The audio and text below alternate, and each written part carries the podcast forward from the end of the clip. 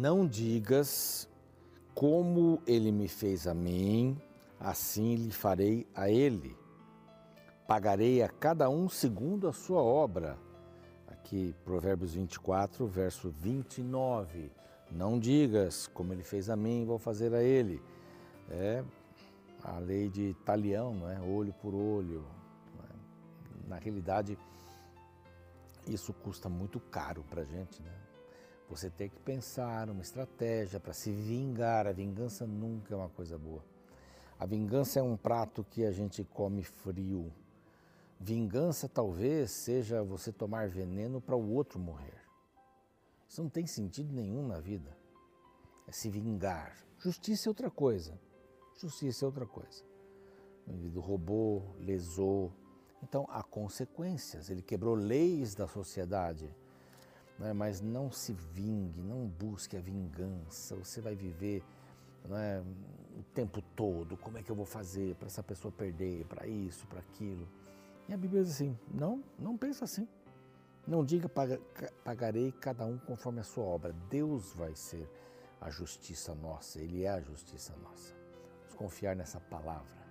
Este é o programa Reavivados por Sua Palavra aqui da TV Novo Tempo. Novo Tempo sempre inovando, não é? Nós temos agora, vamos oferecer para você um curso bíblico pelo WhatsApp. Isso mesmo. Você manda aqui uma mensagem para este número, WhatsApp, não é? Lógico um QR Code. Você quer fazer o curso Vida Espiritual? Simples. Vai começar a receber na hora. Maravilha, não? Nós temos também, graças aos Anjos da Esperança, este outro curso bíblico. Isso é gratuito. É? Graças aos Anjos da Esperança, que nos fazem suas ofertas para que possamos pregar em português e espanhol para todo mundo. Então essa revista fala, esta que exclusivamente fala sobre oração. É muito apropriado esse tema, muito apropriado. Se você quiser recebê-la gratuitamente, gratuitamente, anote este WhatsApp. Se quiser anotar e passar esse WhatsApp para seus amigos, para que eles também possam pedir a revista e estudar a respeito de oração. Vale a pena, hein? Vale muito a pena. Vai pelo correio. Basta escrever pedindo a revista sobre a oração. E como eu disse, os anjos da esperança são fundamentais. Se você quiser se tornar um anjo da esperança, né, pergunte lá o que é o anjo, como é que faz, como é que não faz. Este outro WhatsApp, você pode entrar em contato e participar né, deste, deste grande plano, maravilhoso plano que Deus tem para o sustento da rede Novo Tempo, rádio, TV, mídias sociais, cursos bíblicos. Eu gosto de repetir isso porque tem muita coisa que se faz aqui. Você precisa saber. Né? Há dias específicos aí, na semana, no mês, em que a gente faz relatórios e mostra quantas pessoas estão mudando a sua vida com a palavra de Deus no coração pregada aqui. Lindo, não? Estamos no YouTube, você pode ir lá no YouTube, se inscrever no YouTube, é muito simples, clique no sininho para receber as novidades. O nosso canal é Reavivados por Sua Palavra NT. Estamos também no NT Play, estamos também no Deezer, no Spotify. E assim a gente vai tentando alcançar o maior número de pessoas. Isso é maravilhoso.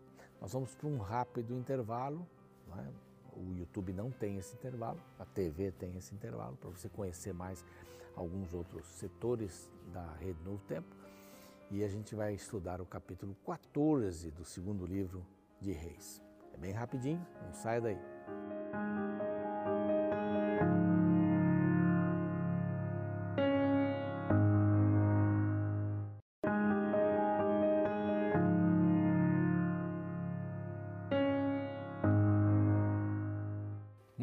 Rapidinho, já voltamos. Esse é o programa Revivados por Sua Palavra. Lá no YouTube não tem esse, esse intervalo, esse intervalo está na TV.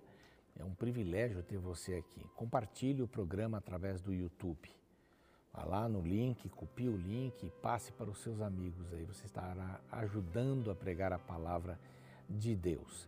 Vamos agora ver o capítulo 14. Né? O capítulo 13 apresenta aqui Jeoacás Jeoás.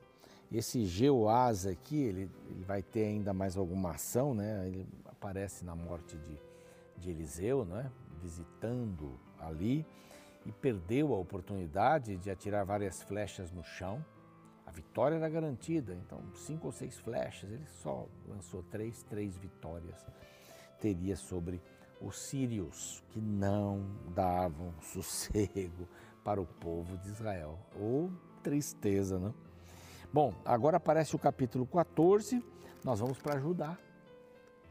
Amazias, filho de Joás, rei de Judá. Joás foi aquele que foi escondido por sete anos na época de Atália, se tornou rainha por sete anos, filha de Acabe, se tornou rainha em Judá, matou toda a descendência que pôde, todos os parentes que poderiam fazer a ligação e a continuidade de Davi. Eu falei naquela altura que isso é diabólico, para que não nascesse o Messias segundo a promessa de Deus, da descendência de Davi. Mas Joás esteve escondido, reina, Joiada foi o sacerdote centenário que o orientou e ele foi muito bem nesse período, foi muito bem. Não, não foi melhor depois da morte de Joiada. Ele se tornou um péssimo rei, voltou aos pecados de Jeroboão. Você entende essa, essa frase? Eu falei várias vezes aqui. Os pecados lá atrás, de adoração, Baal, etc. e tal. Né? Então, este aqui é o filho desse. Uh, é, é o, Amazias é o filho então de Joás. Então, no segundo ano de Jeoás, lá em Israel, começou a reinar Amazias, filho de Joá. Tinha 25 anos quando começou e ficou 29 anos é, no poder como rei. Tá? Aí fala sempre o nome da mãe aqui, porque esses reis tinham várias esposas, identificava o nome da mãe aqui. Olha que impressionante. Fez ele o que era reto perante o Senhor. Que beleza. Fez ele o que era reto. Ainda que não como Davi. A comparação sempre a Davi, sabe por quê, né? A comparação do reino do norte, Israel, é sempre com Jeroboão, porque ele foi horrível. Né? Estabeleceu o sistema de sacerdócio, as festas, tudo mais, né? Baal, os, os touros ali né? em Dan, em Betel e etc. E a comparação dos bons reis, que estão todos no sul, estão todos em Judá, não teve nenhum bom rei lá em cima, no norte, em Israel. Então, aqui diz que ele foi reto, andou com o Senhor, mas não como Davi, porque Davi teve só um Deus. Davi não adorou outro Deus. Então, isso quer dizer que esse camarada aqui vai ter problemas. Aqui na minha colinha diz que ele foi filho de Joás, obedeceu a Deus, mas entrou em guerra contra Israel e perdeu. E esse foi morrer, ele acabou sendo morto, assassinado. É isso que a gente vai ver aqui. O que, que ele não fez? Os altos. Ele não tirou os altos. O povo ainda sacrificava, diz aqui o verso 4, e queimava incenso nos altos. Esse era o pecado de estimação se é que a gente pode dizer assim, né? Estamos falando aqui de Judá. Isso é o pecado de estimação. É passar o, o, o, o incenso, não é? E outras práticas aí, práticas até sexuais, né? Com, com esse tipo de sacerdotes ali de Baal. Então sempre teve isso. Bom, uma vez confirmado no reino, ele matou os seus servos que tinham assassinado o rei seu pai. Ele morreu assassinado. Mas não matou os filhos daqueles que assassinaram, até usando aqui um texto de Deuteronômio que ele diz assim: os pais não serão mortos por causa dos filhos, nem os filhos por causa dos pais, cada um ou cada qual será morto pelo seu próprio pecado. Ele usa inclusive esse texto aqui. Amazias vence os Edomitas, Edom, lá da família de Esaú, irmão de Jacó. Ele feriu 10 mil edomitas no Vale do Sal e tomou a Sela na guerra, uma cidade, e mudou o seu nome. Amazias foi derrotado. Ele venceu os edomitas, mas foi derrotado por Jeoás. É, foi assim, a idolatria versus orgulho, né? a idolatria do povo de Israel versus o orgulho de Amazias. Então Amazias enviou mensageiros lá para Jeoás. E qual é a conversa de adolescente, infantil até, entre dois reis? Olha a conversa de Amazias. Ele diz assim: Vem, meçamos as armas, vamos brincar aqui. Vamos ver quem é mais forte. Olha, olha que conversa. São reis, tem homens ao seu comando. Então vamos medir as nossas armas, vamos ver quem tem armas maiores, melhores. Aí eu fico lembrando, né, na época da Guerra Fria, então o extremo, né, um dos lados da Guerra Fria fazia desfiles monstruosos com mísseis, com jatos, etc, mostrando o seu poderio bélico. Aí o outro, lá do outro lado, fazia a mesma coisa, mostrando a sua capacidade bélica de destruição. Beleza, né? E que coisa mais infantil, né? Não mexa comigo que eu tenho um armamento poderoso. E aqui ele ficou nessa conversa. A resposta de Jeoás foi bem interessante, Diz assim, uma conversa dos, das árvores aqui. O cardo que está no Líbano mandou dizer ao cedro que está lá: Dá-me tua filha por mulher a meu filho. Mas os animais do campo que estavam no Líbano passaram e pisaram o cardo. O que, que ele estava dizendo aqui? A resposta de Jeoás diante desse convite de Amazias, rei de Judá, Jeoás, rei de Israel, a resposta do rei de Israel foi a seguinte: Olha, o cardo pediu a filha para o seu filho, minha filha, mas os animais do campo passaram sobre ele. Quer dizer, não deu nem tempo de fazer nada e dizer não, porque ele era tão fraco. Não é? O cedro é muito mais forte do que o cardo. Interessante a resposta dele, foi até zombando, né? Bom, na verdade, feriste os edomitas e o teu coração se ensoberbeceu, agora você está querendo o quê? Uma guerra contra mim? E esse foi o grande erro. Ele venceu os edomitas, por isso que aparece aqui essa, esse único verso, falando, verso 7. Você quer, quer lutar contra mim? Não. Mas Amazias não quis atendê-lo. Não.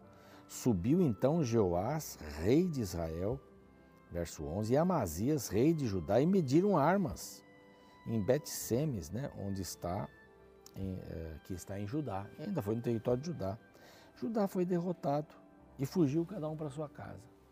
Era assim. Era assim. Se numa guerra um homem estivesse correndo para a cidade para avisar né, sobre a guerra, tá tudo bem, beleza. Mas se era muita gente chegando, é porque tinham perdido a guerra. Aqui diz assim: saiu cada um correndo para sua casa. Que coisa mais infantil é essa? Às vezes nós fazemos coisas muito infantis para mostrar que somos bons, que temos poder. eu venci os Edomitas, ah, agora Jeoás que se cuide, estou chegando para mostrar para ele quem sou eu. Tudo aquilo que a gente faz com orgulho, com exaltação, pode até durar um período, mas não dura para sempre. Isso é um mal do ser humano. Quando você usa esse expediente do orgulho, da vaidade, fazer por vaidade, entrar numa luta por vaidade, se perder dinheiro, tempo, sei lá, até algo mais, por vaidade, por orgulho pessoal, foi exatamente o que aconteceu aqui. Amazias perdeu. Isso lhe custou muito caro. Até aqui diz assim, ele perdeu e morreu assassinado pelos seus conspiradores. E aí vai acontecer exatamente isso. Vai acontecer exatamente isso. Ele é preso, Jeoás prendeu o rei, humilhação, hein? prender o rei. Depois dele vem Uzias, vai aparecer aqui embaixo já já, na minha Bíblia. Foi preso, Jeoás morre, não é? Os utensílios da casa do Senhor foram todos levados para Israel. Olha, são irmãos, estavam brigando e brigando por um motivo fútil. Se Amazias ficasse quietinho lá no seu canto, ah, vencemos os edomitas. É quando você vê um jogo de futebol e o, o entrevistado diz assim: não, nós somos. Isso geralmente não acontece, né? nós somos melhores, nosso time é superior e tal, e deveríamos ganhar, ou ganhamos porque somos superiores tal. Geralmente os bons jogadores, atletas, eles fazem uma comparação muito positiva. Ganharam o jogo. Não vou falar meu time aqui não, mas ganharam o jogo. E aí diz assim, não, o adversário é muito forte, nós tivemos muito trabalho, mas chegamos no gol, eles também fizeram um bom trabalho e tal, foi uma honra jogar com eles, é um time parelho e tal, e hoje nós vencemos. Essa é uma palavra maravilhosa. Aí o camarada que chega lá assim, não, porque nós somos bons, ele até vai ser criticado, vai ser punido, talvez, sei lá. Foi o que aconteceu aqui.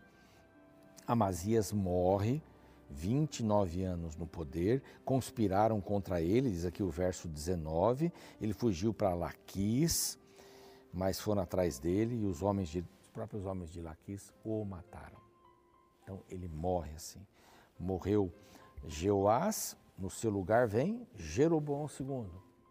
Né? Morre Amazias, no seu lugar vem Urias, aqui tem dois nomes, Azarias ou Urias. Aparecer, esses dois nomes vão aparecer aqui, que a grafia é praticamente semelhante, é igual. Então vai lá, todo o povo de Judá tomou a Uzias, que era de 16 anos, e o constituiu rei no lugar de Amazias. Ele fez várias coisas, edificou, restituiu a Judá depois que o rei descansou, a cidade de Elate e tal. Ele fez bastante coisa aqui, não é? Agora vamos deixar Judá e vamos para Israel. Jeroboão, um rei próspero, um rei que teve muitas conquistas. Aqui na minha colinha diz que ele foi idólatra, mas foi usado por Deus para acabar com a opressão aqui dos, que os israelitas estavam sofrendo. Então ele teve o seu papel fundamental e importante. Ele restabeleceu os limites de Israel. É uma coisa boa, não é?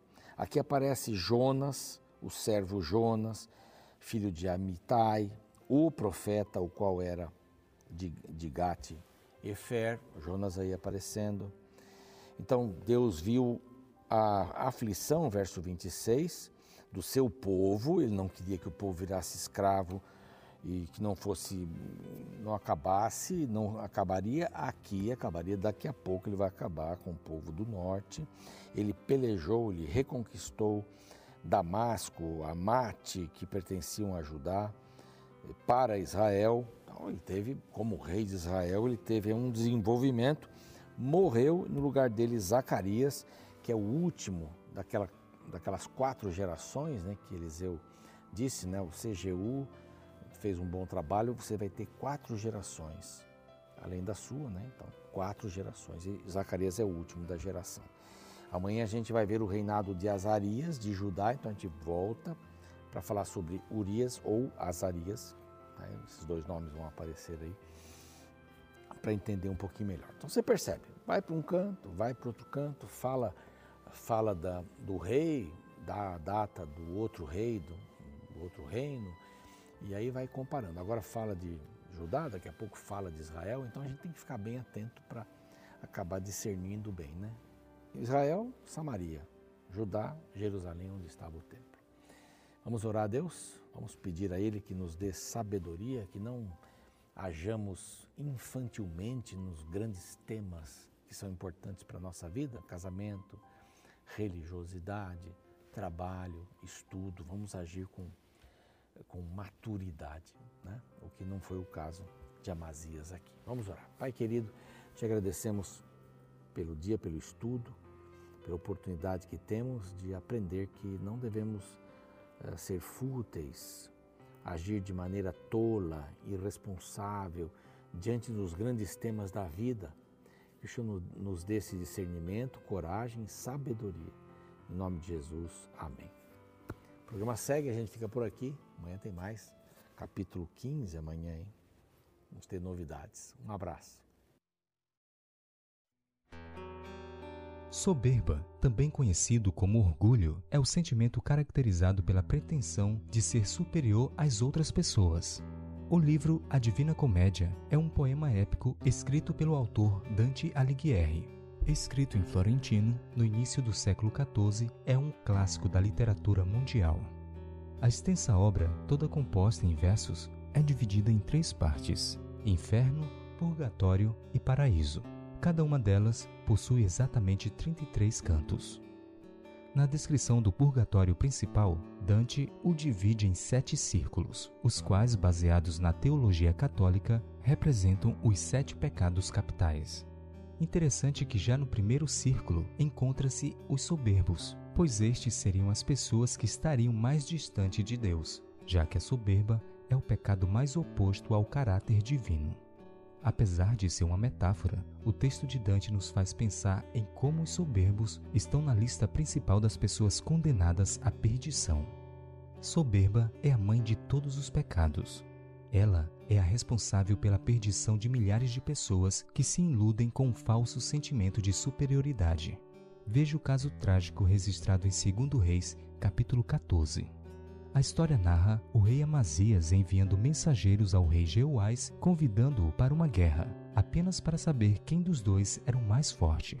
Diante do convite, Jeoás, rei de Israel, respondeu negativamente, dizendo que tal proposta não teria nada de bom para ambos os lados.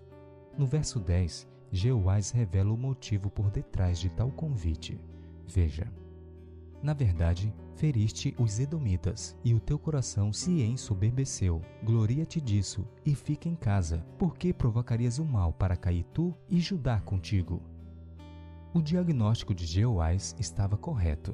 Amazias o desafiou para uma guerra sem sentido, apenas para tentar provar que ele era superior ao seu rei vizinho. Você consegue enxergar a que ponto a soberba conduziu este rei? Milhares de soldados arriscariam a vida apenas para satisfazer o orgulho de um líder louco. Infelizmente, Amazias não mudou de ideia. Foi ao campo de batalha e foi derrotado vergonhosamente por Jeoás. Resultado previsível para a soberba, a qual se acha superior, mas sempre derrubada da altura que tentou subir.